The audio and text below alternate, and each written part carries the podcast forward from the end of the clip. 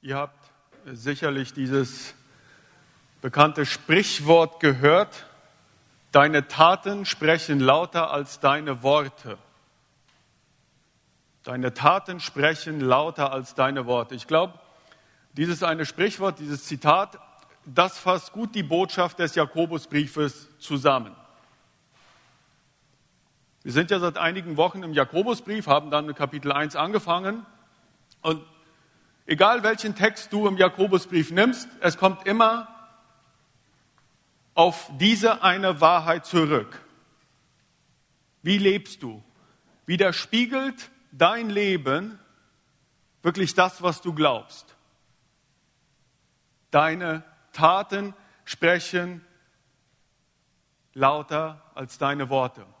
Man könnte es also so sagen. Jakobus unterscheidet in seinem Brief zwischen einem echten, einen authentischen Glauben auf der einen Seite und einen toten Glauben. Einen Glauben, der nicht lebendig ist, auf der anderen Seite. Also Jakobus, das kann man wirklich mal so sagen, tritt lauwarmen Christen in den Hintern und sagt, zeige mir dein Leben, und dann kann ich dir sagen, ob du wirklich an Christus glaubst. Das macht Jakobus in seinem Brief. Text nach Text nach Text. Und so ist es auch heute in Jakobus 2, 14 bis 24. Und da sagt er uns, ein Glaube ohne Werke. Ein Glaube ohne Werke ist tot. Diesen Glauben gibt es nicht. Und deshalb wollen wir heute Nachmittag gemeinsam lernen, wie können wir einen lebendigen, einen echten, einen rettenden Glauben auf der einen Seite von einem toten Glauben, einen unechten Glauben auf der anderen Seite unterscheiden. Und gleich am Anfang, im ersten Vers, gibt Jakobus uns das erste Kriterium, die erste Eigenschaft für einen lebendigen Glauben. Und er sagt, das sage ich jetzt zusammenfassend, ein toter Glaube besteht aus leeren Worten. Ich lese Vers 14. Und da heißt es, liebe Brüder und Schwestern, welchen Wert hat es, wenn jemand behauptet, an Christus zu glauben, aber an seinen Taten ist das nicht zu erkennen? Kann ihn ein solcher Glaube vor Gottes Urteil retten. Es scheint also so zu sein, dass Jakobus hier sagt, allein an Christus glauben, das, was wir immer in unseren Gemeinden predigen, das, das scheint nicht zu reichen. Also, dass du nur durch den Glauben an Jesus Christus gerettet wirst. Ja, du musst auch wirklich arbeiten, du musst auch wirklich was tun, damit du dir deine Rettung erarbeitest. Das scheint hier zumindest so zu sein. Das scheint der direkte Wortlaut zu sein von dem, was Jakobus hier sagt. Und das bringt uns natürlich sofort in den Konflikt mit dem Apostel Paulus, denn der scheint ja genau das Gegenteil von dem zu sagen, was Jakobus hier sagt. Allein aus Glaube oder muss ich noch kräftig mitrudern, damit Jesus mich mag? Was, was muss ich hier tun? Paulus schreibt ja in Epheser 2, 8 bis 9, denn nur durch seine unverdiente Güte seid ihr vom Tod gerettet worden. Und das ist geschehen, und hier kommt es, weil ihr an Jesus Christus glaubt. Unverdiente Güte, Glaube. Es ist ein Geschenk Gottes und nicht, und nicht euer eigenes Werk. Durch eigene Leistungen kann der Mensch nichts dazu beitragen. Von Gott akzeptiert werden, Rettung haben. Ist das jetzt ein Geschenk Gottes? Oder ist das jetzt irgendwie ein Produkt von meinen eigenen Leistungen? Also es scheint hier wirklich so zu sein, dass Jakobus und Paulus sich widersprechen. Aber bevor wir weitergehen, möchte ich nur sagen, wir sollten aufpassen, Jakobus und Paulus voreilig gegeneinander auszuspielen, da irgendeinen Widerspruch zu erkennen. Denn auch wenn wir die Briefe des Paulus lesen, auch wenn wir die Paulusbriefe ganz genau lesen, dann merken wir auch bei Paulus, dass auch Paulus keinen Glauben kennt, der einfach wirkungslos bleibt, der ohne gute Taten bleibt, der ohne gute Werke bleibt. Auch Paulus kennt einen echten, authentischen Glauben, der mich verändert, der mich tiefgreifend umwandelt und wo danach die Früchte, die Werke, das Zeichen dieses authentischen Glaubens sind. Nur im nächsten Vers, Epheser, wir haben eben Epheser 2, 8 bis 9 gelesen, wenn wir dann auch schon nur Epheser 2, Vers 10 lesen, da heißt es, er hat uns, da schreibt Paulus, er hat uns durch Christus neu geschaffen, um Gutes zu tun. Und am Anfang des Gottesdienstes habe ich Titus 3, Vers 8 gelesen. Auch da fordert Paulus den Timotheus auf, den Titus auf, dass er die Christen lehrt, die Gläubigen lehrt, dass die guten Werke zum Glauben dazugehören. Dass es eine natürliche Konsequenz des Glaubens ist. Also für Paulus, und das gilt auch für Jakobus, für beide, gilt eigentlich das Folgende. Ja, wir werden allein durch den Glauben gerettet. Wir werden allein durch den Glauben gerettet. Aber ein rettender Glaube bleibt nicht allein ein rettender Glaube, ein echter Glaube, ein authentischer Glaube, der wird von guten Werken begleitet. Rettung allein durch den Glauben, aber ein echter Glaube bleibt nicht allein. Und darauf weist uns Jakobus hin und das lehrt auch Paulus. Das lehrt das ganze Neue Testament, das lehrt die ganze Bibel eigentlich. Wir müssen das ein bisschen so vergleichen. Also Paulus und Jakobus sehen den Glauben, wenn wir das mal vergleichen, wie einen Baum. Ja? Paulus betont in seinen Briefen sehr oft, wie dieser Glaubensbaum angefangen hat zu wachsen. Dieser Glaubensbaum wurde eingepflanzt durch Gnade und durch den Glauben. Und wenn wir ganz genau den Jakobusbrief lesen, dann merken wir, dass, dass da auch, dass Jakobus auch davon ausgeht. Nur Jakobus betont ein bisschen mehr das, was nach diesem Glaubensanfang passiert. Nämlich, dass ein gesunder Glaubensbaum, wenn er in Gnade und aus dem Glauben in dem, im Boden eingepflanzt wurde, dass dieser gesunde Glaubensbaum dann auch irgendwann wächst und wunderbare Früchte bringt, wunderbare Werke bringt. Er konzentriert sich also auf diese Früchte. Und das ist ja eigentlich auch das tatsächliche Anliegen von Jakobus. Wenn wir uns den Vers 14 anschauen, da müssen wir genau hinschauen, von welcher Art Glaube Jakobus hier spricht. Und wenn wir genau hinstehen, hinschauen, ich habe es unter, unterstrichen, Jakobus spricht nicht von jedem Glauben, er spricht von einer ganz besonderen Art von Glauben, nämlich ein Glaube, der nur behauptet, an Jesus Christus zu glauben, der nur spricht, der nur von Glaubenssachen spricht, aber wo nichts dahinter ist, wo kein, keine Lebensveränderung ist, wo, wo keine guten Werke sind. Das ist ein Sprechglaube, kein Lebensglaube. Das ist der Glaube, sagt Jakobus, der nicht rettet. Das sind hohle Worte, das ist heiße Luft, das bringt nichts. Große Klappe, nichts dahinter, könnte man es sagen. Kennt ihr, ich meine, ich habe das als Kind gelesen, das weltbekannte Buch äh, von John Bunyan, Die Pilgerreise 1678 veröffentlicht. Die Pilgerreise, das ist so eine sinnbildliche Geschichte, wie ein Christ sozusagen durch das Leben pilgert, wandert zur himmlischen Herrlichkeit.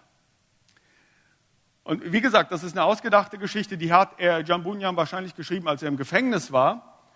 Und John Bunyan hat da viele verschiedene Personen äh, eingeflochten und die haben ganz interessante Namen. Und diese Personen stehen nämlich für Leute, die uns im Glauben hindern oder die gewisse Glaubensdefizite haben und andere Personen, die uns im Glauben helfen.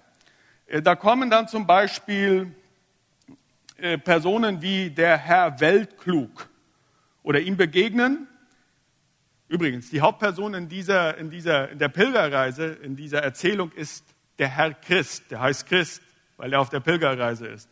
Und dem Herrn Christ, dem begegnen Personen wie der Herr Weltklug, die Herren Willig und Starkopf.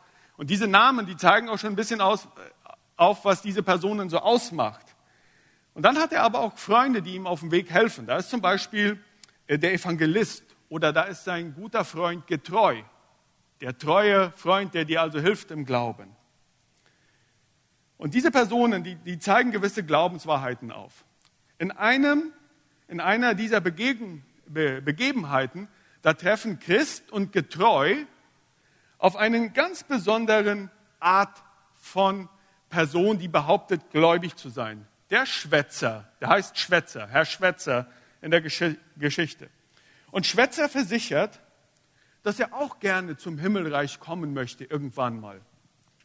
Und getreu, der ist beeindruckt von Schwätzers vielen großen geistlichen Worten. Aber Christ, der bemerkt gleich, dass Schwätzers Worte nur heiße Luft sind. Und er sagt zu getreu, er sagt zu getreu, Schwätzer ist das wahrhaftige Bild der Plapperei. Er gleicht den vielen falschen Bekennern der Religion. Sie reduzieren sie auf Worte. Sie reden und behaupten viele Dinge, handeln aber nicht danach. Schwätzer spricht über Gebet, Buße, Glauben und die Wiedergeburt. Aber nichts davon fühlt er wirklich. Er redet nur. Das ist die Frage, die Jakobus uns heute stellt. Ganz klar, der Glaube rettet, aber es ist ein lebendiger Glaube. Was ist jetzt ein toter Glaube, der nicht rettet? Das ist ein Redeglaube. Das ist ein Schwätzerglaube. Das ist ein Plapperglaube.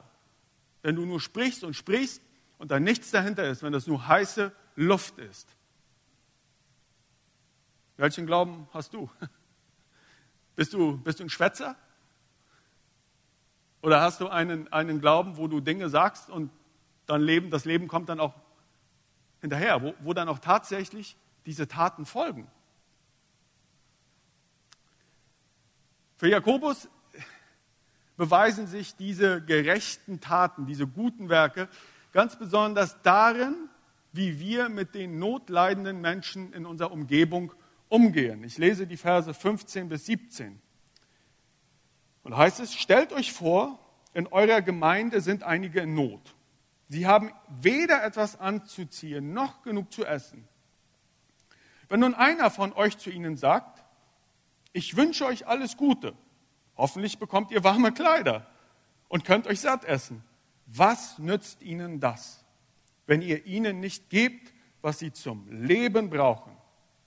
Genauso nutzlos ist ein Glaube, der nicht in die Tat umgesetzt wird. Er ist tot.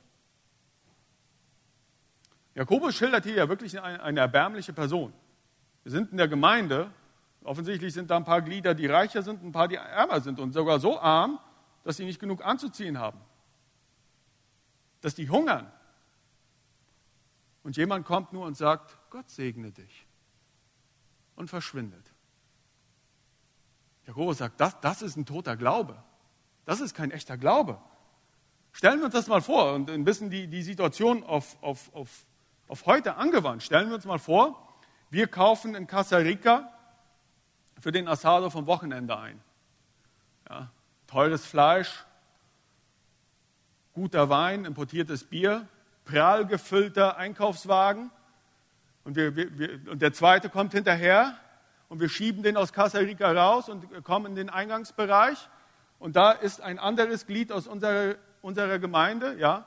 Dieses Glied, dieses Glied hat, hat da in diesem Eingangsbereich Schutz gesucht vor dem nassen, kalten Regen. Und, und du schaust diese Person nur an mit deinem prall gefüllten Wagen. Ja, hartes Leben hast du, ja.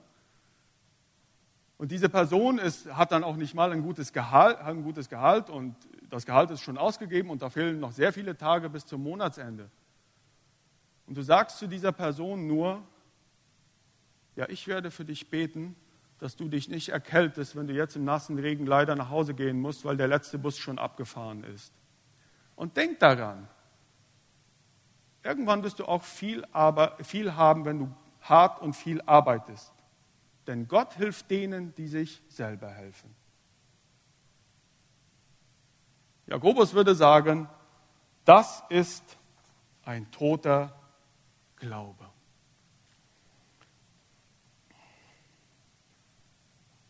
Es werden Momente kommen, wo wir weniger beten. Es werden Momente kommen, wo wir weniger die Bibel lesen müssen. Es werden Momente kommen, wo wir weniger Lobpreislieder singen werden. Es werden Momente kommen, wo wir weniger Gottesdienste besuchen werden. Es gibt eben Momente, da ist erst einmal tatkräftiges Handeln und praktische Hilfe gefordert. Der wahre Glaube, der bleibt eben nicht bei schönen geistlichen Worten stehen. Der wahre Glaube gibt den Hungrigen zu essen, er gibt den Durstigen zu trinken, er beherbergt die Fremden, er kleidet die Nackten, er kümmert sich um die Kranken und besucht die Gefangenen und er hilft den Predigern. Danke. Ein wahrer Glaubensmann hier, meine Damen und Herren.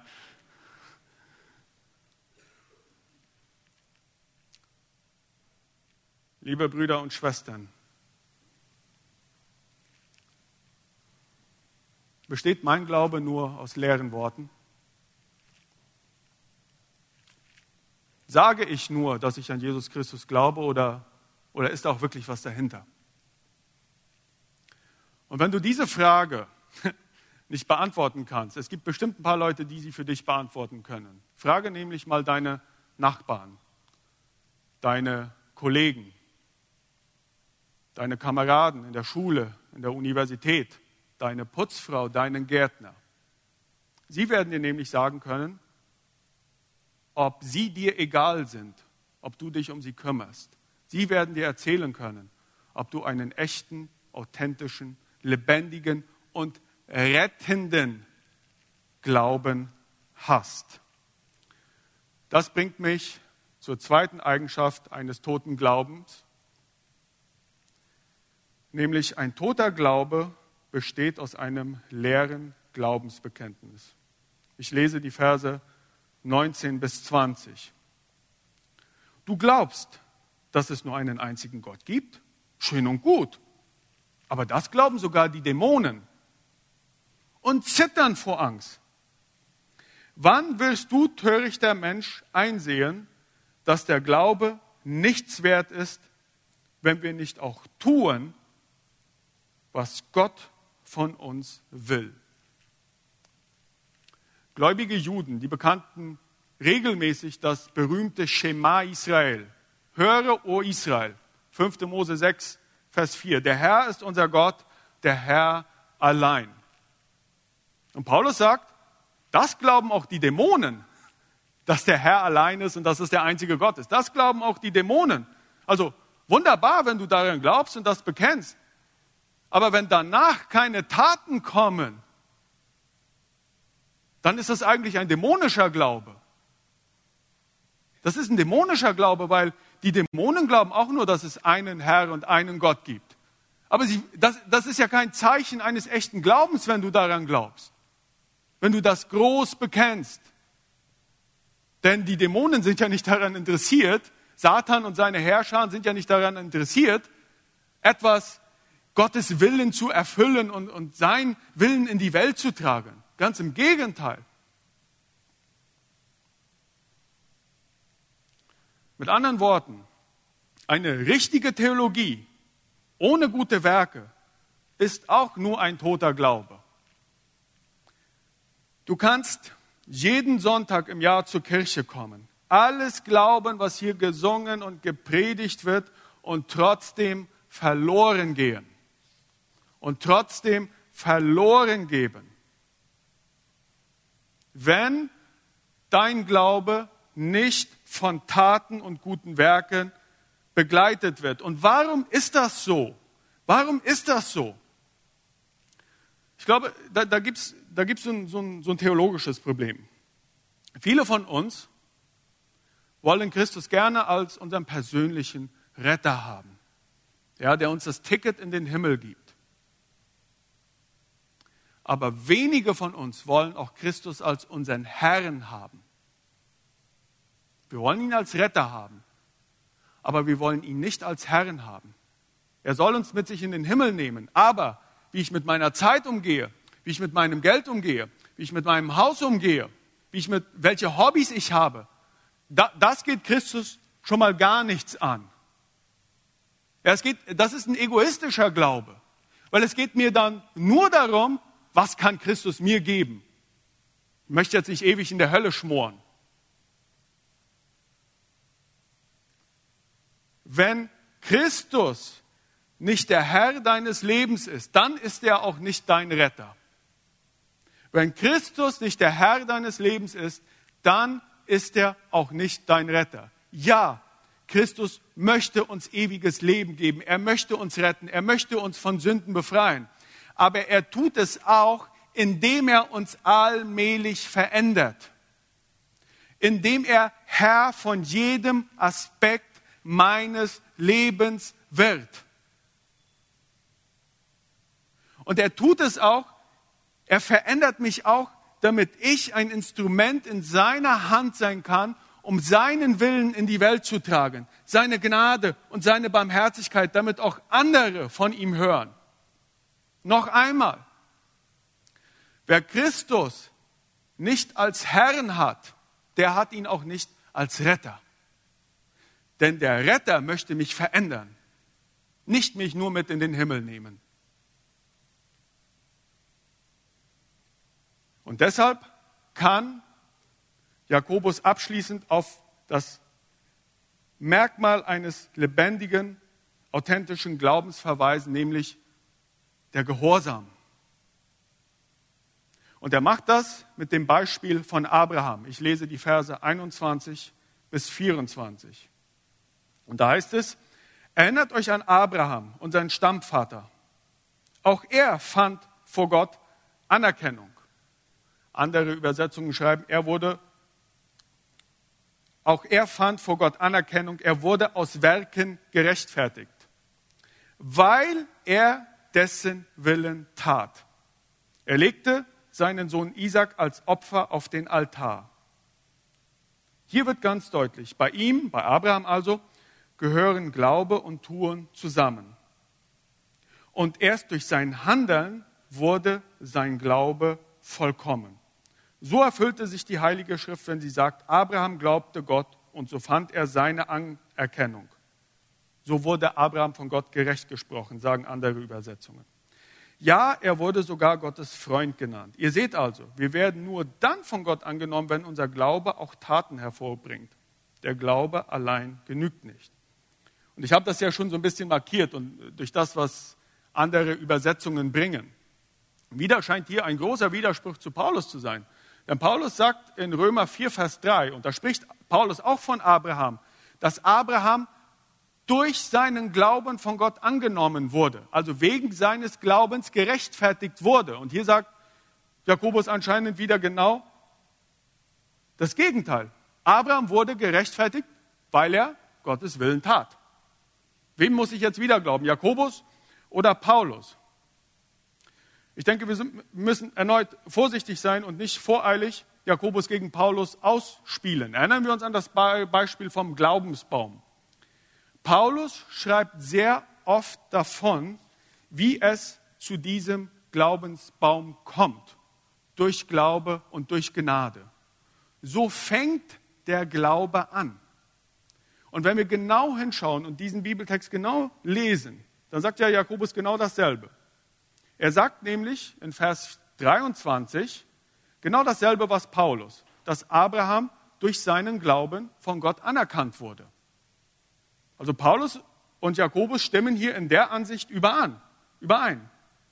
Aber, sagt Jakobus dann, dieser Glaube wurde nachher bewahrheitet, als Abraham seinen Sohn Isaac opfern würde. Denn was war passiert?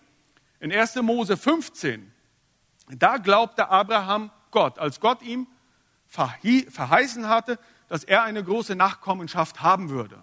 Und das müssen wir, das war, das war wirklich eine pathetische Situation. Also Abraham war schon ein alter Greis und seine Frau Sarah war unfruchtbar.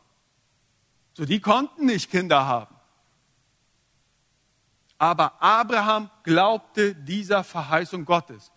Und deshalb wurde er, wegen dieses Glaubens, wurde er von Gott gerechtfertigt. Und dann, viele Jahrzehnte später, in 1. Mose 22, bittet Gott Abraham, dass er seinen einzigen Sohn Isaac auf dem Altar opfert. Und Abraham, der das natürlich nicht versteht, vertraut so stark auf Gott, dass er das tatsächlich, tatsächlich getan hätte. Hätte Gott nicht im letzten Moment, wäre Gott nicht im letzten Moment dazwischen gekommen. Also diese Tat, die viele Jahrzehnte später kam, war ein, eine direkte Auswirkung, ein direktes Resultat von diesem tiefen Vertrauen, das Abraham Gott gegenüber zeigte in 1. Mose 15. Und deshalb war Abraham gehorsam. Das zeigte sich an seinen Taten. In dieser Jahreszeit fangen ja an, die Mangobäume überall, überall an zu blühen. Nun, ich nehme mal an, es sind Mangobäume. Ja? Ich meine, ich weiß ja das nicht genau. Es könnten ja auch einfach nur Bäume sein, die den Mangobäumen nur äußerst ähnlich sind. Die ganz ähnliche Blätter, ganz ähnliche Blüten und einen ganz ähnlichen Stamm haben. Ich werde erst wissen, dass das Mangobäume sind, wenn ich kurz vor Weihnachten die erste Mango von meinem Mangobaum abreiße und die esse. Denn dann weiß ich, diese Frucht, die kommt von diesem Baum und das ist eine Mango, also ist das ein Mangobaum. Und so ist es hier. Das ist genau, genau das ist, was Jakobus hier meint. Das, der Gehorsam Abrahams, das war die Frucht. Das zeigte, dass dieser Glaube, den er in 1. Mose 15 hatte, dass der wirklich war, dass der authentisch war, dass der echt war. Der Theologe John Trapp sagte einmal, es ist der Glaube, der den Menschen rechtfertigt. Aber es sind die Werke, die diesen Glauben rechtfertigen. Die Werke belegen, dass er, der Glaube, wahrhaftig und echt, rettend und rechtfertigend ist. Und deshalb ist Abraham ein gutes Beispiel in der Bibel für diesen echten rettenden Glauben. Ja, Abraham wurde gerechtfertigt, weil er glaubte, weil er Gottes Verheißung glaubte. Aber Abraham zeigte in seinem Leben, dass dieser Glaube nicht einfach nur ein totes, hohles Bekenntnis war, sondern dass es immer mehr zu einer Realität in seinem Leben wurde. So eine starke Realität, dass er sogar bereit war, seinen einzigen Sohn auf einem Altar zu opfern. Abraham war gehorsam. Was heißt das eigentlich für uns heute? Was können wir jetzt, ich sage mal, für die Woche mitnehmen? Praktisches. Ich kann mir vorstellen, dass es hier bei uns in der Gemeinde und auch die vielen Leute, die uns vielleicht folgen in unseren sozialen Netzwerken, dass es da zwei Arten von Personen gibt. Das ist die eine Art von Menschen, die werden sich wahrscheinlich durch meine Predigt überfordert fühlen. Ja? Die werden sagen, Rainer, ja, das mit den Werken und so, das ist ja schön und gut, aber, aber pass mal auf, ich möchte mal was sagen. Ich arbeite den ganzen Tag, ich habe eine Familie und dann habe ich noch einen Dienst in der Gemeinde. Wann soll ich das denn noch alles tun, was du jetzt von mir hier verlangst? Und euch möchte ich sagen, schaut genau hin, was Jakobus hier sagt. Jakobus möchte nicht, dass du so eine Art Superman bist, der die ganze Welt rettet und verändert. Jakobus spricht von ganz normalen Werken und Taten, die so im Alltag aufkommen. Da ist ein Notleidender, das ist eine Person, die nicht genug anzuziehen hat. Und denen kannst du helfen. Eine Person nach Hause fahren, ihr vielleicht etwas Geld geben für das um sich etwas zu essen zu kaufen, ein bisschen Kleidung geben. Das sind die Nöte, die direkt an uns herangetragen werden. Es, ist, es wird nicht verlangt, dass du rausgehst. Wenigstens Jakobus sagt es, dass du rausgehst und glaubst, dass du die Welt erlösen musst von ihrem Leid. Nein, das sind diese normalen Sachen, die ganz gewöhnlich, die ganz gewöhnlich im Alltag gemacht werden können, die in unseren Alltag integriert werden können. Davon spricht Jakobus. Und da die Augen offen halten für die Personen, die unsere Hilfe brauchen. Dann gibt es vielleicht noch einen zweiten Typ von Menschen, die mich jetzt hören. Und euer Glaube ist verflacht. Ihr behauptet vielleicht an Jesus zu glauben. Ihr dreht euch aber andauernd um euch selbst. Es geht nur um das neue Auto, den nächsten Urlaub und mein großes Haus. Andere Menschen und ihre Nöte, die seht ihr nicht. In eurem Leben könnt ihr keine oder kaum gute Werke aufweisen.